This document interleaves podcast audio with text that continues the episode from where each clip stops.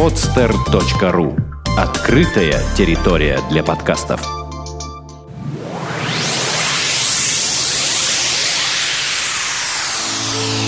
Подкаст о людях. За чашкой чая.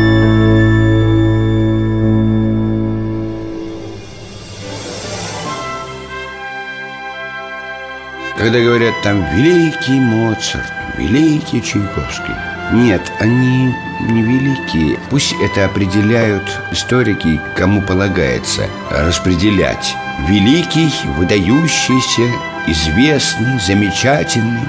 Ростропович – это нечто другое. Когда в конце апреля свершилось то, что свершилось, и объявили о том, что физически нету на свете этого человека, я сразу же подумал о одной вещи, что если за нашей планетой наблюдают откуда-то из космоса какие-то астрономы в других мирах, то они абсолютно точно должны заметить, что в этот момент, момент его отлета, когда его душа улетела из этого футляра, который называется тело, наша планета немножко поблекла. Потому что Мстислав Леопольдович Ростропович это был не просто гениальный музыкант. Этого мало. Дело в том, что, ну вот, например, что касается того, что нету виолончелистов лучше Ростроповича. Вы знаете, виолончелисты были очень, как нынешняя молодежь говорит, крутые. Был Пабло Казальс, есть замечательная там Наталья Гутман, Наталья Шаховская Превосходные музыканты, замечательные Которые, может быть, даже где в чем-то И больше, чем Ростропович. Ростропович выходит к дирижерскому пульту. Ну что, вы знаете, есть дирижеры и получше. Ну, не то, что получше В искусстве не может быть такого распределения. Но есть вот личности тоже Мравинский, Караян, Тосканини Есть и Ростропович. Но это был, знаете, человек-звезда который постоянно горел. Он принадлежит не только России, он принадлежит абсолютно всему человечеству. Это человек, который молниеносно реагировал абсолютно на все. Молниеносно. Человек, который все, что он делал, он все делал потрясающе, гениально. Мне как-то рассказывала Светлана Викторовна Виноградова Вы знаете, была такая, э, она и сейчас есть, дай бог ей здоровья Музыковед, которая очень много сделала для детей филармонических вот этих самых концертах. Она мне рассказывала о том, как было уже довольно давно это, Они молодыми, как говорится, были Она идет по Тверскому бульвару или по какому-то такому И видит, ей навстречу идет Ростропович Который только что послушал Рихтера молодого еще достаточно Рихтера. Ростропович говорит, Света, Света, послушайте, пойдем, пойдем ко мне быстрее домой Я сейчас э, слушал Рихтер играл Рихтер, а Ростропович не говорил буквы «Р» Рихтер играл э, второй концерт э, Ахманина, пойдем. И она говорит, мы пришли, зашли к э, Ростроповичу домой Он сел за рояль и стал показывать, как играл Рихтер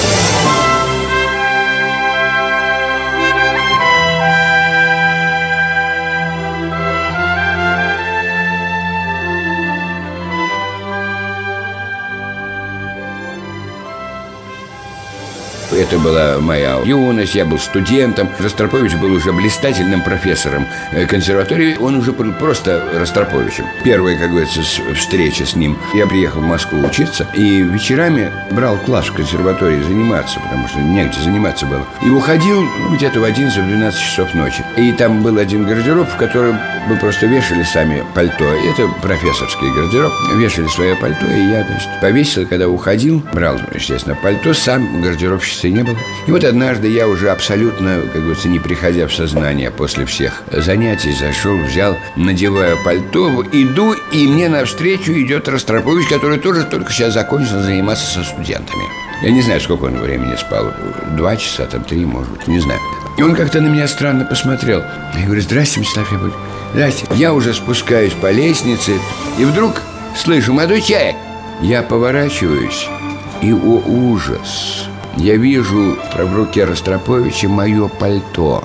Он говорит, мы, кажется, с вами махнулись Я говорю, Всеслав Леопольевич, простите Не-не, ничего. А если, если вам так подходит, может быть, вы его себе оставите. Это был человек фантастического чувства юмора. У Ростроповича была гениальная память, он помнил почти всех, с кем он был знаком, даже мельком. Общаться вот так часто мне, конечно, с ним не удавалось. Я не входил в круг его, ну, о чем говорите, где Ростропович, где я. Но надо сказать, что вот наш главный редактор нашей газеты Андрей Устинов самые последние уже вот годы с Ростроповичем как-то сблизился, так получилось. Он, у него начал брать интервью в Саратове буквально 15 минут. Потом они в самолете, причем Ростропович сразу заснул и проснулся за 20 минут до посадки самолета. Потом в машине, а потом, когда Андрей показал первую часть этого интервью, он сказал, знаешь что, ты приезжай ко мне в Париж, я тебе в Париж дам. И он в Париже, Андрей прилетел, Ростропович был после операции, это было вот буквально за год до э, смерти.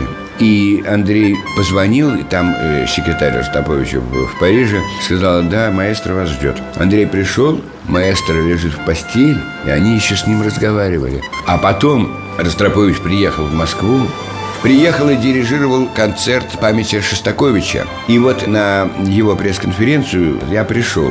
Он, он говорил о том, что для него Шостакович, и что это вообще вот все. И потом, когда он выходил, он меня увидел, а у меня такой галстук был, с, эм, он и сейчас есть, со скрипичным басовым ключом, такой э, синий-черный такой галстук. И Ростропович так ко мне, о, привет, слушай, а почему моего ключа нет? А дело в том, что у виолончели так называемый бритоновый ключ есть, э, ключ до. А почему мы его нет? Слушай, надо обязательно, чтобы сделали галстук с таким ключом. Ну, мы с ним расцеловались. А ну, надо сказать, это тоже. Вы думаете, я не знаю, сколько людей с ним расцеловывалось. Это, ну, половина планеты.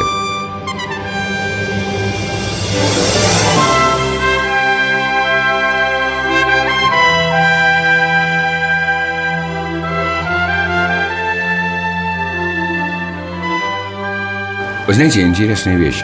К Ростроповичу едва ли не с самой юности приклеилась кличка «Подсолнух». Он был такой какой-то радостный.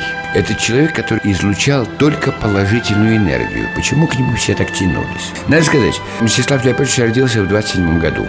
Причем он родился ровно через сто лет, день в день, после смерти Бетховена. Знак это, не знак, не важно. Но вот он родился. Родился он в семье виолончелиста, замечательного виолончелиста Леопольда Витольевича Ростроповича, который был виолончелистом. Можете себе представить, что Леопольд Витольевич Ростропович в 20-е годы, когда еще звания присуждались очень ограниченно, он был заслуженный артист России. И вот родился этот Слава. Там у Ростроповича есть еще сестра, он не один ребенок в семье.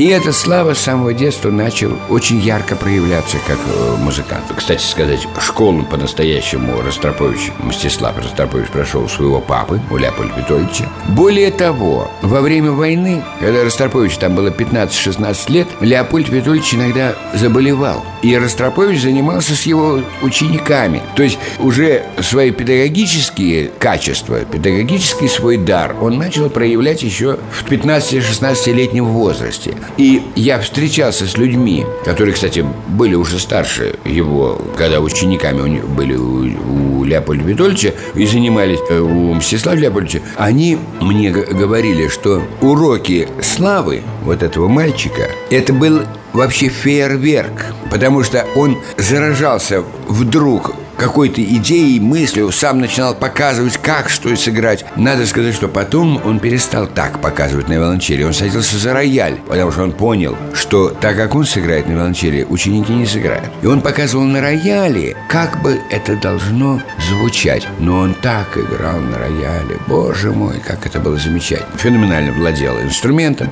И когда Сергей Сергеевич Прокофьев услышал как он играет. И, кстати, единственное исполнение было такое концерта виолончельного Прокофьева, когда дирижировал единственный раз в своей жизни Святослав Рихтер, наш гениальный пианист, а играл на виолончели Ростропович. Рихтер никогда этого не дирижировал. И Ростропович потом, когда вспоминал, он говорил, что была такая история, знаешь, во время репетиции все было очень хорошо, замечательно. Но Рихтер ему говорит, слушай, Слава, когда ты будешь играть, ты поворачивайся и улыбайся мне, а то я очень волнуюсь. И Ростропович говорит, мало того, что у Прокофьева там такие пассажи были, что мне самому надо было бы справиться, я еще должен был улыбаться Рихтеру, чтобы его вдохновлять, нормально дирижировать.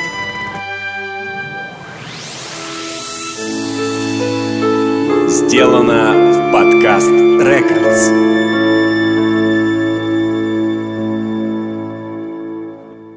Скачать другие выпуски подкаста вы можете на podster.ru